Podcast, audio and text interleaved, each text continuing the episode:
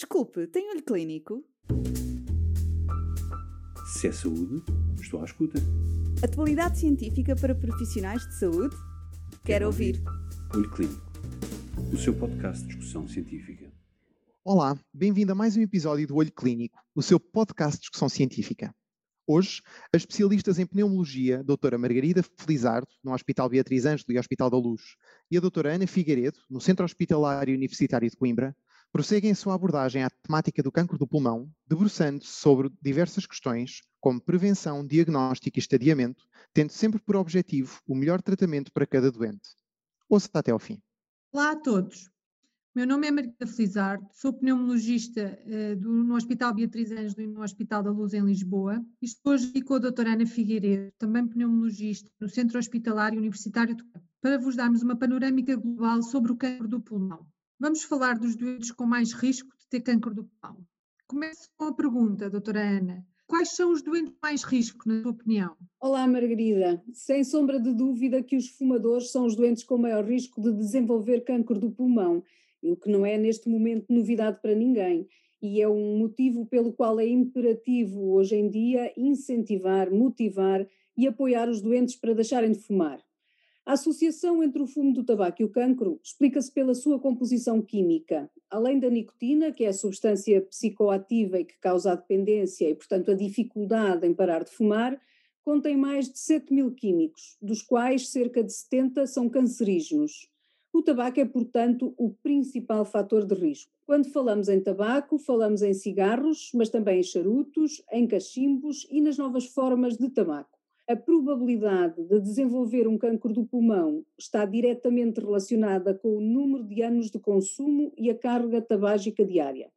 Mas está relacionado também com o tabagismo em segunda mão, com a exposição ao radon, um gás radioativo que não se vê, não se cheira e não tem sabor, que se forma no solo e nas rochas e que tem maior exposição em trabalhadores de minas. Em Portugal, há zonas geográficas em que as pessoas têm maior exposição.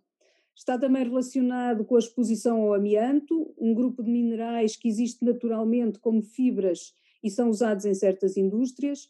O risco de exposição ao amianto foi observado em diversas indústrias, como as da construção de navios, minas e fabrico de amianto, trabalhos de isolamento e reparação de travões, uma vez que ele é um bom isolante do calor.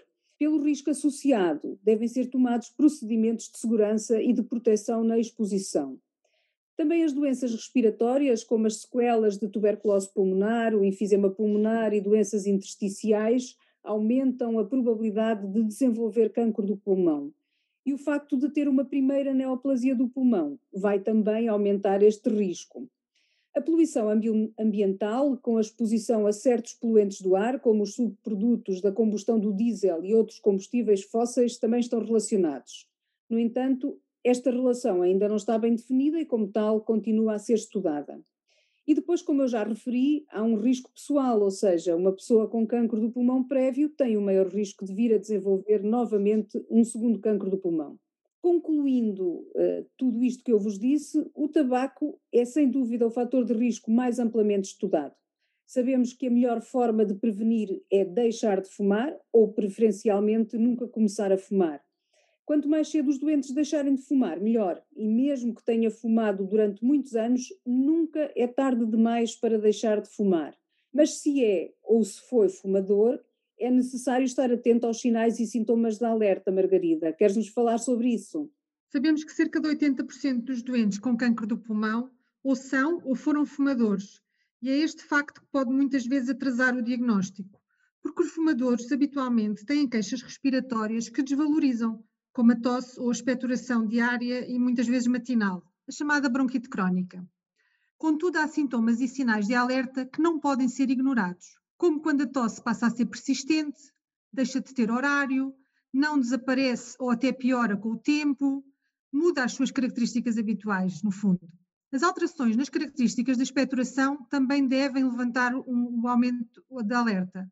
Uma expectoração mais purulenta, ou hemoptóica, quer dizer com sangue, quando há também uma toracalgia persistente, uma falta de ar que não tem outra causa subjacente, a presença de pneumonias de repetição, ou o edema da face e do pescoço sem outra causa, também são sinais e sintomas de alerta. os doentes com cancro do pulmão também podem apresentar-se com sintomatologia completamente inespecífica, como cansaço, perda de apetite, perda de peso, ou então, infelizmente, podem já apresentar-se com sintomas relacionados com metastização da sua doença, como dor óssea ou queixas neurológicas. Assim, o diagnóstico de cancro do pulmão baseia-se e tem que se basear mesmo numa história clínica detalhadíssima, com especial atenção para a exposição ao tabaco, mas também à exposição ambiental e ocupacional, como falaste, a determinadas substâncias. Estas exposições podem ocorrer quer em meio laboral, quer nos hobbies, que têm que ser muito bem descascados, como nós costumamos dizer. Devem ser, portanto, avaliados detalhadamente. Posteriormente, serão realizados exames de imagem para confirmação da hipótese de cancro do pulmão. Mas esta confirmação só acontece com a obtenção de material tumoral, quer que seja por biópsia, quer seja por uma citologia.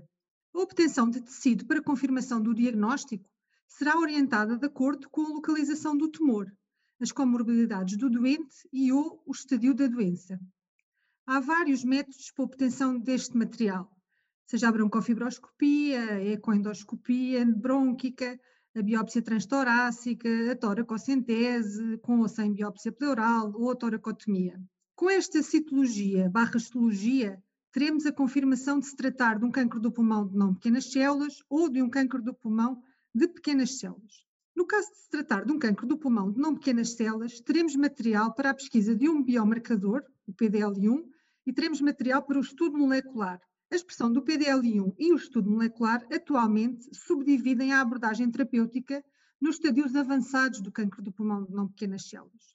Muitas vezes, simultaneamente com o diagnóstico, o que nós conseguimos fazer também é o estadiamento da doença, ou seja, classificamos o tumor de acordo com a sua extensão anatómica.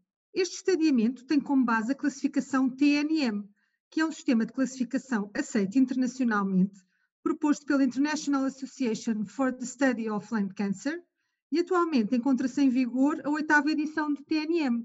É importante, no entanto, à medida que vamos aperfeiçoando as técnicas de diagnóstico e de estadiamento e vamos assistindo ao aparecimento de novas terapêuticas que aumentam a qualidade de vida e a sobrevivência dos nossos doentes, que consigamos também libertá-los do estigma de terem um cancro.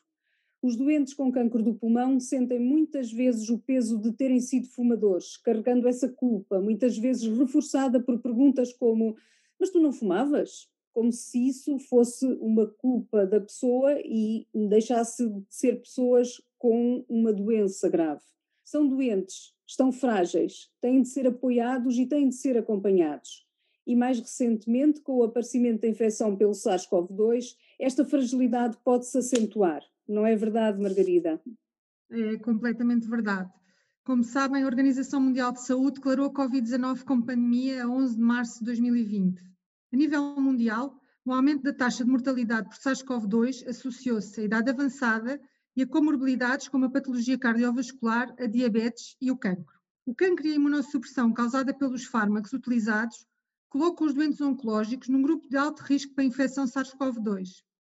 Doentes com cancro do pulmão associam-se a um risco superior de complicações pulmonares pelo SARS-CoV-2, pelo que o risco-benefício das terapêuticas utilizadas nestes doentes em contexto pandémico tem de ser considerado e avaliado individualmente. Há recomendações internacionais e nacionais para a abordagem dos doentes com cancro do pulmão em contexto pandémico Covid-19, quer ao nível da adaptação das unidades de saúde, locais onde são prestados os cuidados aos doentes, com percursos e espaços sinalizados, delimitados e regras de segurança e limpeza adequadas, quer a utilização da parte dos profissionais de saúde dos EPIs adequados e ensino aos próprios doentes dos cuidados de autovigilância de sinais e sintomas de alarme, como a febre, a tosse ou a dispneia. Estas orientações também estabelecem e esclarecem a necessidade de rastreio dos doentes sob terapêutica ativa e a adaptação, otimização individual dos esquemas terapêuticos utilizados, com substituição por fármacos que permitam administrações mais curtas, esquemas mais curtos ou fármacos que possam ser administrados por via oral. Na imunoterapia, por exemplo, sugere-se optar por fármacos que permitam intervalos superiores, se isto for clinicamente execuível, como é óbvio. Relativamente, por exemplo, à vacinação, que é agora a, a nossa atualidade, segundo recomendações europeias muito, muito recentes, todos os doentes com câncer do pulmão têm indicação para ser vacinados. A prioridade, como sabem, no nosso país na vacinação vai depender da idade e das comorbilidades associadas. Tudo isso é verdade, Margarida, mas eu acho que apesar destes tempos difíceis, todos juntos vamos ultrapassar este novo desafio. E nunca é demais deixar esta mensagem: por favor, fiquem em casa se não precisam obrigatoriamente sair, protejam-se e com isso protejam também os outros. Se é saúde, estou à escuta. Atualidade científica para profissionais de saúde? Quero ouvir. Olho Clínico, o seu podcast de discussão científica.